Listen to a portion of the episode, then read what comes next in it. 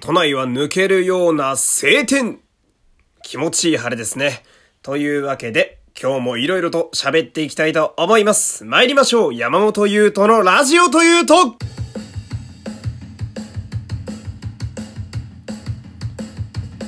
どうも皆様こんにちは。声優の山本優斗でございます。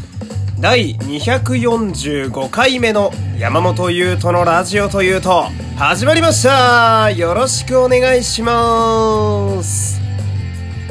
さあ、えー、まあ、245回目ということでね、えー、245回も、えー、恥の上塗りを重ねているわけでございますけれども。えー、今日もね、ね、いろんな話題をね、えー、ベラベラ喋っていきたいと思いますんでね、最後までついてきてください。えー、まず1個目の話題なんですけれども、まあ、これはタイトルをつけるとしたら、貧困に気づいた瞬間ですかね。えー、冒頭から喋るにしてみてはいきなり重いタイトルの気もしますけれども。いやー先週ですね、まあ、また街頭アンケートを受けまして。でまあ、このラジオ、ね、よく聞いてくださってるリスナーの方からするとお前しょっちゅうアンケート受けてんなって思うと思うんですけど。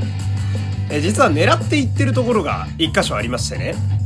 まあそれが都内某所、えー、某住みたい街ナンバーワンというねあまり隠す意味がないぼかし方してますけど今。えー、その場所にですねあのアンケートをいつもあの必ずやってる場所がありまして。であの私そこ結構よく行くんですよ。でそんな暇なのかって思われそうですけど。うん。まあそのまあ暇っちゃ暇なんですけど。なんで行くかというとねあのそこのアンケートが答えると謝礼として必ず図書カードがもらえるんですよ。500円分。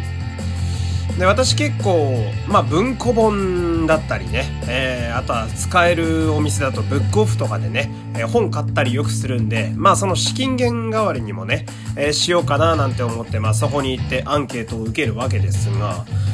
まあその先週受けたアンケートというのが、まあ経済状況に関するアンケートというものを受けましてね。で、一応これあの、ラジオで喋ってる以上はね、あの、喋ってもいいアンケートだけ喋ってるんで 中にはダメなやつとかもあるんですよ。なんかあの、飲み物とかの新商品の、まああの、実験台ですよ。言ってみればね。え、モルモットのアンケートとかね、言い方悪いですけど。だとちょっと中身言えないんであれですけど、まあそれは喋っていいとのことだったので。まあとにかくその、経済状況に関するアンケートというものを受けまして、で、それがまあ、まあ、今だとほら、まあ、世の中的にね、え、こういろいろあって、まあ、不景気やったりするじゃないですか。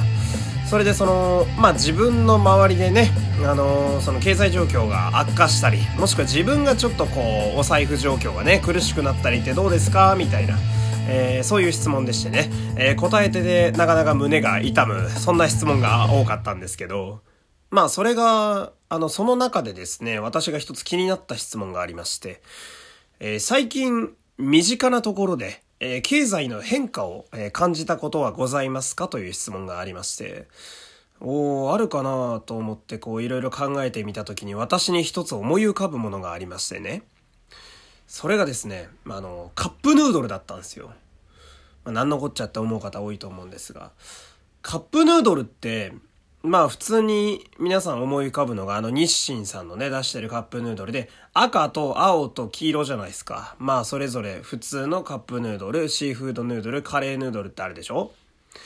で、その、まあ私なんかね、しょっちゅうカップ麺食べるわけではないので、時折買ったりするんですけど、買ってみると意外と高かったりするじゃないですか。イメージ的にね。あれ？あ、あ、180円すんねや、みたいな。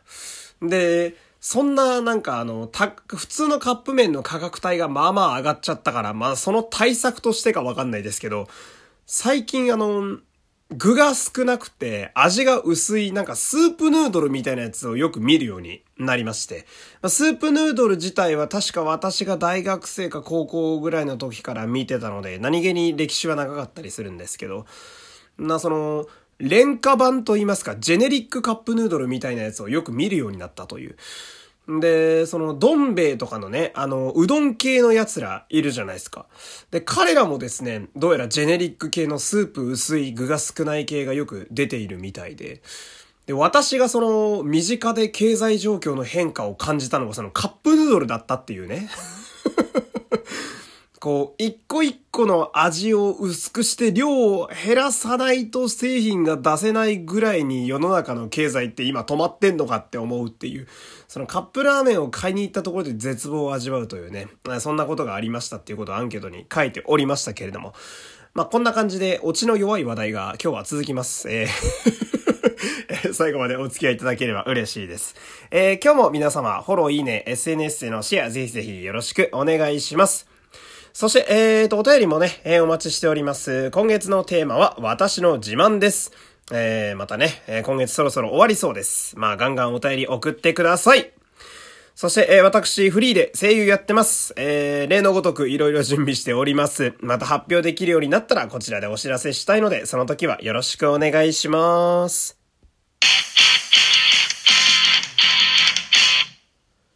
そんじゃあ、えー、次の話題行きましょうかね。えー、次はね、タイトルをつけるとしたらね、まあ直球でまあ、鈴宮春日の直感なんですけど、えー、春日シリーズの最新刊がですね、本当に久しぶりに発売されましてね、最近。えー、鈴宮春日の直感というタイトルなんですけど、これを今ね、久しぶりに読んでいるとこでして、まあもともとその私、原作は全部読んでたんですよ、小説版はね。で、アニメも全部見て、みたいな。まあ割とガチ勢だったんですけど、まあその、文がね、あの、非常に特徴的なんですよ、春日って。あのめんどくさいんですよね、言い回しが。なんかこう、明るいとかね、えー、パーッと華やかなみたいな感じで、あの、書いてくれればいいのに、あの、南国に生息するケバい鳥のようなけたたましい鳴き声でみたいな感じでわざわざこうめんどくさい例えを入れてくるあたりが、ああ、これこれ、これだよこれを読みたかったんだよ、俺は、みたいなね。読みながら、えー、高校生時代に退化してるわけでございますけれども、まあその、今ね、あの私こう声優というお仕事やらせてもらってるんですけど、まあそれでその、ふと、えー、春日を読みながら気づくことが一個ありまして、まあ私3月まで、えー、前の声優事務所に所属していて、今フリーなんですけど、その前の声優事務所がですね、その、まさに、鈴宮春日とか、あと、ラキスタとか、えー、京都アニメーションさんのね、いわゆる京アニの作ってるアニメ全盛期の時に、あの、出てらした声優さんが結構多かったんですよ。前いた事務所が。それこそ春日とかラキスタのメインキャラをやってたっていう方がちょこちょこいる事務所に私いましてね。なんかこう、10年前に自分が追いかけて、えー、見聞きしていたものをね、あの、作っていた方々と同じところにいるという。で、今で言うなら、まあフリーにはなりましたけれども、まあスタジオとか行けばね、本当に時折、まあすごく有名な声優さんとかとも会ったりなんかして、ご挨拶とかさせてもらったりなんかして、なんか10年前の俺からすると、なんだか自分が今とても不思議な位置に立っているななんて、えー、そんなことを感じながら、えー、春日を噛み締めつつ、えー、読んでいるという、そんな状態でございまして。まあその私をオタクにした原因というのが、まあ春日で春日と春日を演じていて、ラキスタで泉小ナタを演じていた平野綾さんと、あと、まあずっと私がお付き合いしている仮面ライダーのせいなんですよ。俺がこうなったのは。で、こうなってしまった上で、そういう業界に私は来てしまったのでね、現時点で。こうなったらもう最後まで、えー、誰かにね、えー、お前のせいで俺はこうなったんだよって言われるくらいの声優になるまでは、えー、なんとかこの業界にしがみついてやろうかななんて、えそんな思いをね、本を読みながら思っているわけなんですけど。じゃあね、え、次の話題なんですけどね。あまあこちらがね、その、まあタイトルつけるとしたら、まあ来月のメールテーマって感じなんですけど、あのですね、まあ今月なんとなくメールテーマつけてみたわけですけど、まあ言ってしまうとそんなにお便り来てないんですよ。で、なるほどと思って、俺のテーマが悪かったなって今ちょっと反省してましてね。でそんな中、えー、来月のテーマをね、ちょっと早めに、えー、さっき決めました。うん。これだっていうのをちょっと今発表したいと思うんですけど、ズバリ、言ってほしいセリフこれですどうだ？これやったら、割と送りやすいんじゃないですか？どうですか？皆さん。一応私声優ですよ。で、自分で言うのもちょっと恥ずかしいけど、一応プロとしてギャラもらってる人間なので、どうですか？プロにタダで原稿を読ませるという、えー、こういう機会をね、えー、来月はちょっと設けたいなと思っておりまして、